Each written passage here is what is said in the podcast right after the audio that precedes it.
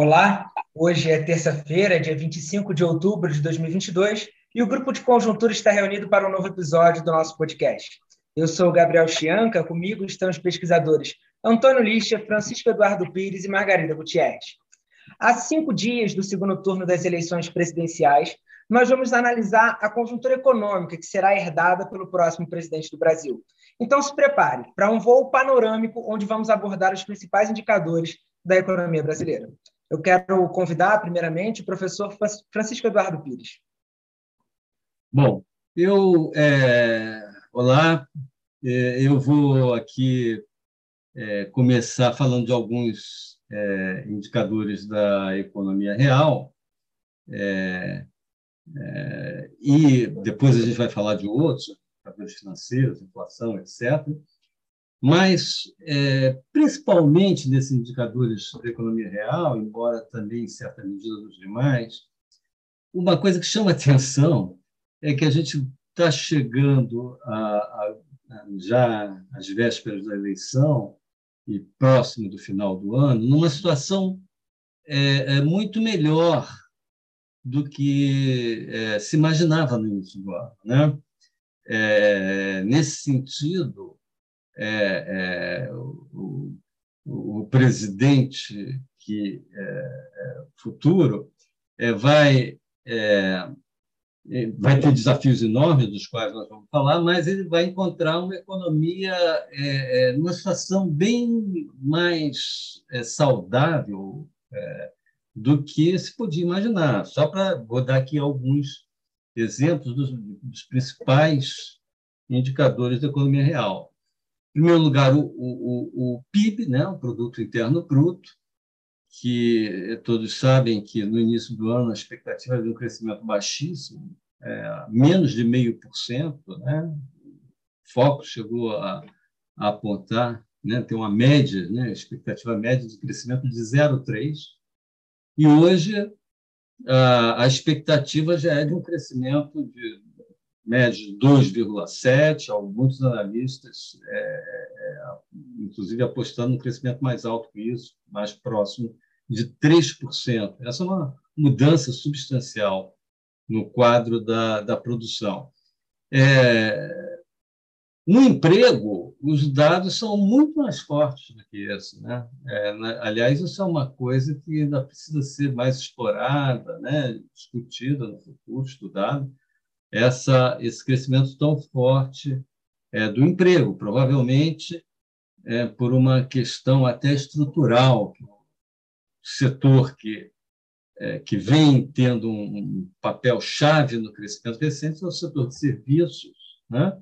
é, que está se normalizando pós-pandemia, ainda está se normalizando, e, e, que é um setor altamente empregador. Então, quando a gente olha os dados de emprego, neste ano, né, é, na verdade, neste ano até agosto, né, é, o crescimento de, de, de, das ocupações pela PNAD contínua foi de 3,3 milhões. Isso é um crescimento de emprego gigantesco por qualquer comparação histórica. E, e, e ninguém esperava que fosse haver esse crescimento todo, porque, na verdade, o movimento que a gente viu foi de uma destruição enorme de empregos na pandemia e uma retomada é, de tal maneira que, perto do final de 2021, então você tinha recuperado as ocupações perdidas durante a pandemia. A partir daí se esperava uma certa estabilização, mas não foi o que aconteceu.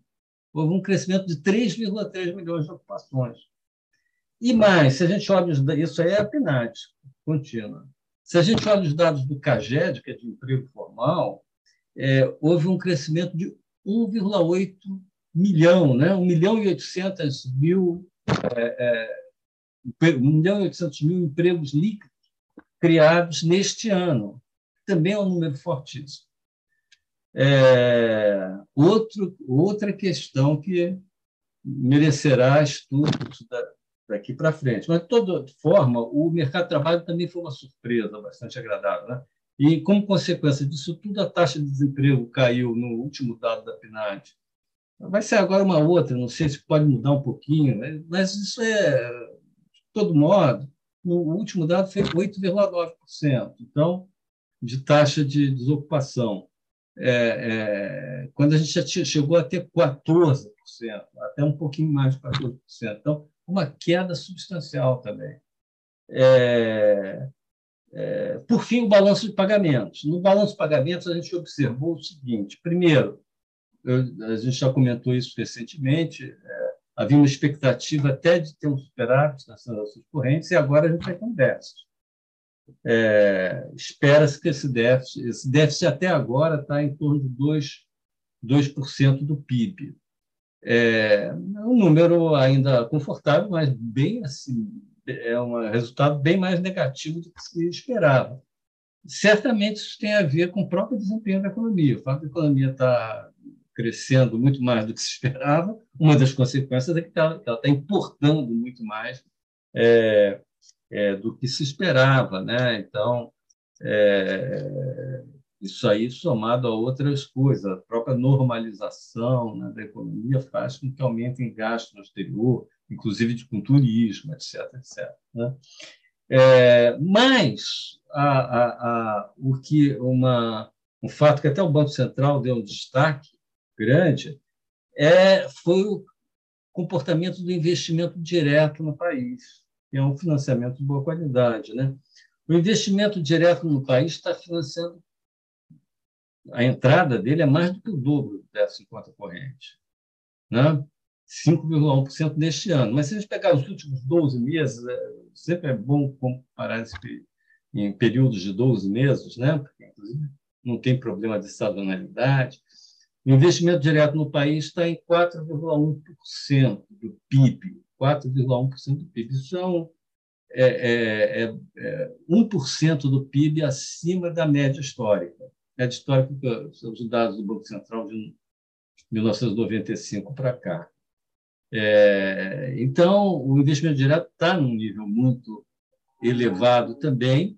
Quando a gente olha por setores, o setor serviços está absorvendo 60% é, neste ano né, dos investimentos é, diretos, o que é esperável, é, dada a situação. Uma parte são serviços financeiros, serviços financeiros sempre tem um peso grande, mas tem outros que, é, que também chamam atenção, muito importantes, que são a parte na parte de, de infraestrutura, né, é, utilidades, etc., né, é, é, que está em torno de 6%. O, o, também serviços de tecnologia da informação, né? É, que, é um, que é um serviço que tem puxado aí o, esse segmento de serviço, é o setor mais moderno, tem puxado esse segmento de serviço, está entrando muito uh, investimento estrangeiro também, em torno de 6% do total está indo para esse para esse é, setor. E no caso da indústria, a indústria automobilística é, é, tem é, sido o setor dentro da indústria que tem mais puxado o investimento direto, é um setor onde tem investimentos muito fortes. É, então, é, quando a gente olha essa, o balanço de pagamentos, apesar do, da elevação do déficit nas transações correntes, a, a situação quer dizer, tem, tem um lado extremamente positivo, esse déficit facilmente financiado por investimento direto. É, tudo isso certamente, é, é, junto com os demais fatores aí de desempenho do PIB, acho que também explicam o comportamento da taxa de câmbio no Brasil, que foi outra grande, outra grande é, surpresa, né? que está ligado ao balanço de pagamentos, está ligado ao próprio desempenho da economia, etc. Mas foi uma apreciação de 6% do real. É, foi uma das pouquíssimas moedas que se apreciaram em relação ao dólar nesse, nesse ano. Então, eu vou parar por aqui, vou passar aqui para os meus colegas quando vão comentar outros indicadores, mas quando eu, o, que eu, o que eu acho que chama a atenção é que a gente passou o ano todo num pessimismo muito grande, principalmente no início do ano, né? E, e, e agora a gente está chegando, quer dizer, uma, uma situação já vai chegar na situação pós-eleitoral já na semana que vem, e, e, e, pelo menos a situação econômica do país é, conjuntural vai estar é, é, muito melhor do que se esperava, bastante razoável, a despeito de todos os desafios que a gente vai comentar depois para o ano que vem. Eu gostaria, então, de, de continuar eh, apresentando o, o, cenário macroeconômico que Francisco Eduardo tem nos eh, colocado, falando um pouquinho sobre inflação eh, e destacar também que tem, temos tido surpresa na área de inflação. O IPCA chegou a, a ficar em, em 12%, a inflação acumulada em 12 meses, 12%, e hoje saiu o IPCA 15 e ele já está em 6,85. Ou seja, a gente tem tido uma forte queda da, da taxa de inflação em um contexto, como Francisco Eduardo no, no, nos comentava, em que a economia cresceu mais do que se esperava e o mercado de trabalho ficou muito mais aquecido, criou muito mais postos de trabalho do que a gente esperava. Tá? de fato, a, a taxa de desemprego, a taxa de desocupação, caiu um pouco abaixo de 9%, não? está em 8,9%. Tá? O, que destaca, o que dá para destacar é o seguinte: é, a gente tem uma queda de, de mais de 5 pontos da, da, taxa de inflação, de 12% para um pouco menos de, de 7%, não? caiu mais de. Sem que a gente precisasse desaquecer o mercado de trabalho ou aumentar o, o, a taxa de desemprego, pelo contrário, tá? O que mostra que o que a gente chama normalmente de taxa de sacrifício, tá? ou seja, quanto que você tem que é, sacrificar de crescimento ou, ou aumentar o desemprego para reduzir a inflação, tem sido muito baixa no caso brasileiro. Provavelmente a gente não tem tido taxa de, é, de sacrifício. Tá? Então, esse é um aspecto é, importante, não? a gente consegue é, reduzir a inflação em um contexto em que a economia cresce mais do que a gente é, esperava. Tá? E também a gente já, já sabe que podemos acabar este ano com uma inflação abaixo de 6%, não? Né? um intervalo entre 5% e 6%. Tá? Isso é bastante crível. Tá? É, em consequência, estamos, estamos tendo um, uma forte desinflação, uma forte queda da taxa de inflação. Na verdade, a taxa de inflação brasileira, neste momento, é menor que a taxa de inflação americana e europeia. Tá? Na verdade, o Brasil está na frente desse processo de redução da taxa de inflação comparado com, com outros países, o que é muito pouco comum, é normalmente incomum, não? normalmente a gente demorava mais para reduzir a, a taxa de inflação, mas Neste surto inflacionário, nosso Banco Central começou antes do processo, a política monetária, em consequência, a gente está um pouco na frente eh, nesse processo de redução da taxa de inflação. É claro que, como Francisco Eduardo destaca, devemos também ter alguns desafios eh, nessa área de inflação, não? porque, eh, por enquanto, o, o, a taxa de câmbio, a apreciação cambial pode ter ajudado, mas é, começam a aparecer alguns elementos de persistência inflacionária que vão ser tratados no, nos próximos meses, nos próximos trimestres. Mas, de qualquer forma, quando a gente vê o desempenho até o momento, tem sido muito bom.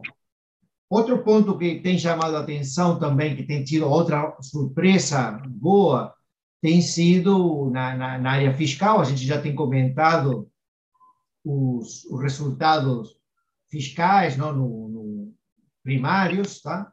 mas também a gente vê que a, a relação dívida pública-PIB tem caído este ano. Tá? Ou seja, começou o ano com uma relação dívida-PIB no, no patamar de 80%, e provavelmente devemos fechar o ano em um patamar que está entre 75% e 76% do, eh, do PIB. Tá? Então, é, é, claro que aí também eh, temos vários desafios, sabemos que aconteceram coisas inesperadas que favoreceram essa trajetória especial para a relação de vida PIB, ela não vai se repetir o, o, o ano passado, mas é, um pouco na linha do que o Francisco Eduardo destacou, eu também estamos comentando algumas das surpresas que nos chamaram para a atenção para este ano é, 2022. Tá? Existem outros elementos que são importantes para compor esse quadro macroeconômico, que são as condições financeiras, não? que a gente pode ver através de alguns indicadores financeiros, e a professora Margarida poderia nos apresentar não, esse panorama financeiro de como que eles se encontram. É, então, obrigada, Elisha. É, olhando aí as condições, fazendo um mapeamento das condições financeiras macroeconômicas, né, eu destaquei aqui quatro indicadores que, em geral, a gente usa muito para ver um pouco o papel das expectativas, como é que está o estado de ânimos em relação à economia brasileira. Primeiro deles é o risco país. Aí nós temos duas métricas que são diferentes, mas que, em geral, vão na mesma direção. O EMB, que é um indicador onde a, a medida é uma diferença entre juros médios, que os títulos da dívida externa pública brasileira estão hoje, a cada momento, pagando, né? em, em contraposição aos juros médios uma cesta de títulos da dívida pública americana no mercado internacional. Esse indicador nosso, EMB, que é calculado pelo JP Morgan, ele caiu do início do ano de 320 pontos base, e o último dado que a gente tem é que ontem ele estava a 255 pontos base. Então, por esse indicador, o risco país caiu. Se a gente olhar um outro indicador que também é muito comumente utilizado, CDS, Credit Default Swaps, que tem uma métrica diferente, porque é como se fosse um seguro que se faz, que as instituições financeiras fazem, vendem, para investidores que queiram fazer um seguro contra calote da dívida pública soberana denominada em moeda internacional, no caso a brasileira. Esse indicador ele saiu de 202 pontos base para 288 pontos base. Né? O Brasil teve aí um incremento de 86 pontos base nesse indicador, como a maior parte dos países emergentes também teve. Então, nós temos aí um, uma trajetória que eu diria pela primeira vez, que eu nunca vi isso, um CDS que cresceu, cresceu substancialmente, mas um M que caiu para o Brasil. Né? Então, esse é o primeiro indicador. A taxa de câmbio, por outro lado, que vem na esteira dessa, desse primeiro indicador, à medida que o risco país aumenta, então a tendência do câmbio por este, por este fator é se desvalorizar. A nossa taxa de câmbio caiu, ela se apreciou, apreciou ao longo deste ano 6,4%. Então, esse é um indicador importante, porque não houve fugas de capitais num ano de eleições, num ano de muitas incertezas, como o Francisco já colocou.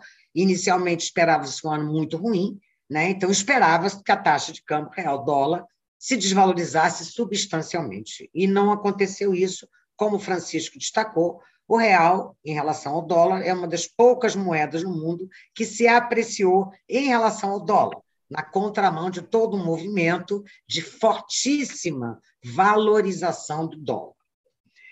Juros futuros, que também vêm na esteira desse processo, dessa dinâmica de condições financeiras, eles subiram um pouquinho. Os juros de um ano, muito em função da perspectiva da Selic, né? inicialmente subiram muito, depois pararam de subir, porque há uma perspectiva de certa estabilidade aí, para daqui a um ano, mas os juros de três anos e de dez anos também subiram, mais expressivamente no primeiro semestre. Eu diria que de agosto para cá, esses juros mais longos, de três e dez anos, têm se mantido mais ou menos estáveis. Mas o fato é que o juro de três anos saiu de 10,83 no início desse ano, por cento ao ano, para 11,72.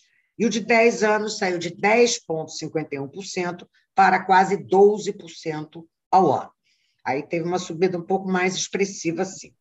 E, por último, o índice Bovespa.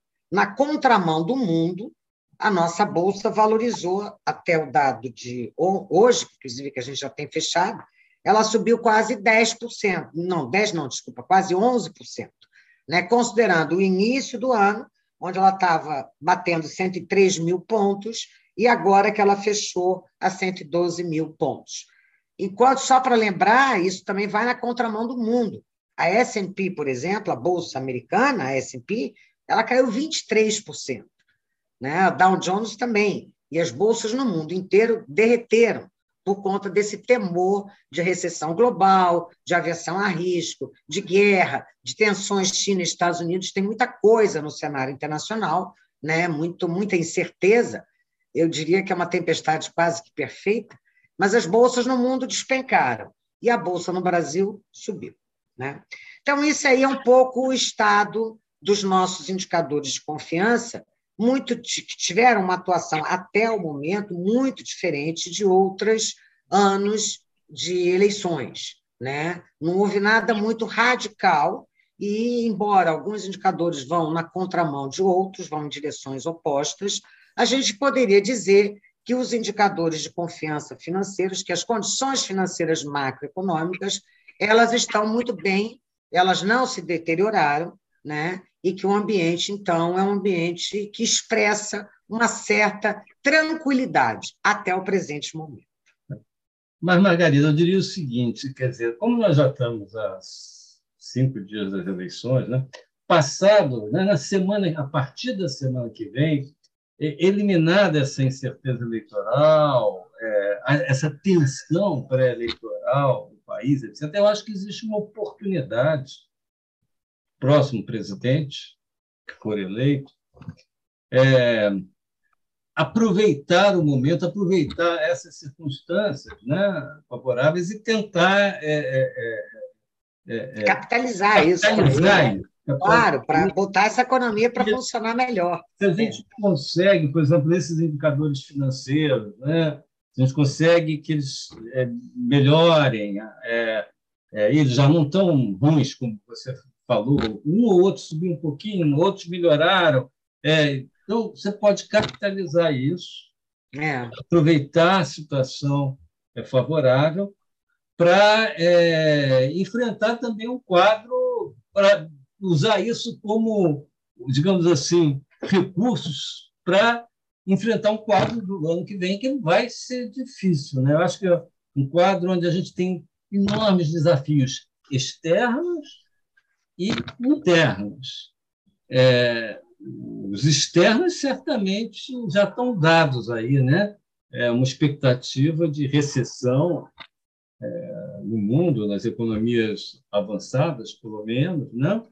É, então, essa desaceleração não deixará de, de, afetar o Brasil. Os juros americanos ainda em alta, é, é tudo isso vai é, dificultar é, por vários canais, pelo canal financeiro, pelo canal do comércio exterior, vários das expectativas, por vários canais vão afetar negativamente a economia é, é, brasileira. Então, isso é um desafio, vai ser um desafio muito grande, né? muito grande. Né? É, provavelmente vai exigir uma desaceleração do país, etc. Mas há desafio, outros desafios no, no, no, no, no plano interno, a partir da, enfim, de todas as expectativas geradas pelas, né, pela eleição, pelas promessas de todos os candidatos, etc. E também por muito, no caso de muitos, houve um certo é, sacrifício né, durante os últimos anos e há uma expectativa que vai ter que ser mais ou menos, com a qual não vai ser muito fácil de dar. É, eu diria que o principal desafio aí para manter essas condições financeiras, né, é acomodar demandas sociais que se colocam em relação a políticas públicas e garantir, ao mesmo tempo, uma perspectiva de trajetória para a dívida pública em relação ao PIB percebida como essa trajetória como solvente, como previsível, porque esse eu acho que é o grande desafio do próximo presidente. Olissa, no caso da política. A gente tem destacado.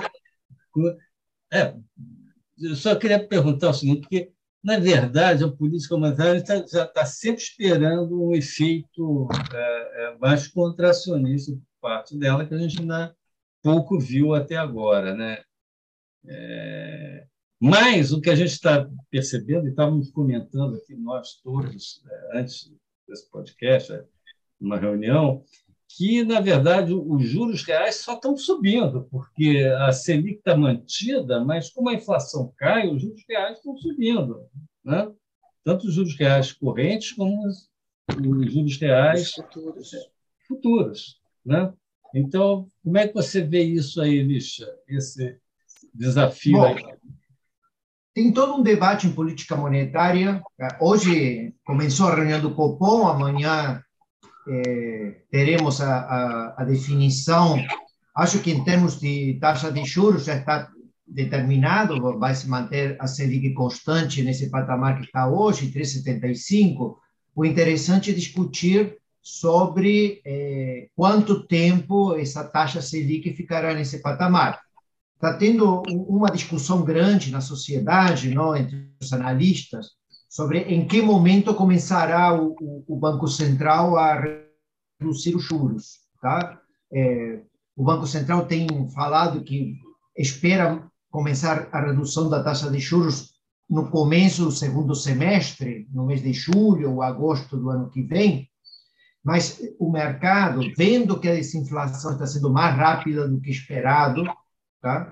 e, que, e os juros reais estão subindo por causa desse efeito que o Francisco Eduardo destacou, é, a redução pode começar antes. Então, o mercado está dizendo que pode começar é, no primeiro trimestre, no final do primeiro trimestre, digamos, no mês de março do, é, do ano que vem. Tá? Ou seja, a gente já está discutindo quando que a gente vai começar a, a reduzir a inflação, a reduzir a taxa de juros, visto que a desinflação está acontecendo muito mais é, rapidamente do que se esperava. Tá? É claro que a gente vai ter que atuar com, com cautela, tá? com prudência. Imagino que o Banco Central também vai esperar é, sinal o ano que vem para começar a reduzir os juros, mas, em princípio, tem algum otimismo em relação a quando que os juros vão começar a, a, a reduzir. Tá? Margarida destacou, Francisco Dado também, sobre a importância do desafio fiscal, tá? É um, é um tema que nós temos discutido isso praticamente quase todas as, as semanas, não? A importância eh, de ter um regime fiscal que permita a solvência da dívida e certa estabilidade sobre ela, tá? Mas é, é, neste momento eu gostaria de destacar, é, em função dessas surpresas que têm acontecido com o nível de atividade, com a inflação, com as eh, contas fiscais, com as contas financeiras, que a economia brasileira mostra um certo vigor, tá? uma certa confiança ou credibilidade que a gente não suspeitava. E que existe algum motor, Francisco Eduardo falou que não está claro, por exemplo, por que razão o emprego está crescendo, tanto o formal quanto o informal, a gente não sabe exatamente é, é, as razões para esse forte crescimento, mas a gente está vendo um certo vigor e uma certa confiança na economia brasileira que a gente não esperava, especialmente por causa do, ciclo político que estamos vivendo, não? e da turbulência que esses, esses ciclos políticos acostumam trazer para, para a economia. Tá? Então, um pouco a surpresa, me parece, é, está nos desafios, especialmente o fiscal, tá? Que não é simples, é um desafio, mas também temos a surpresa deste ano, tá? que têm sido todas positivas, a maioria. Ok.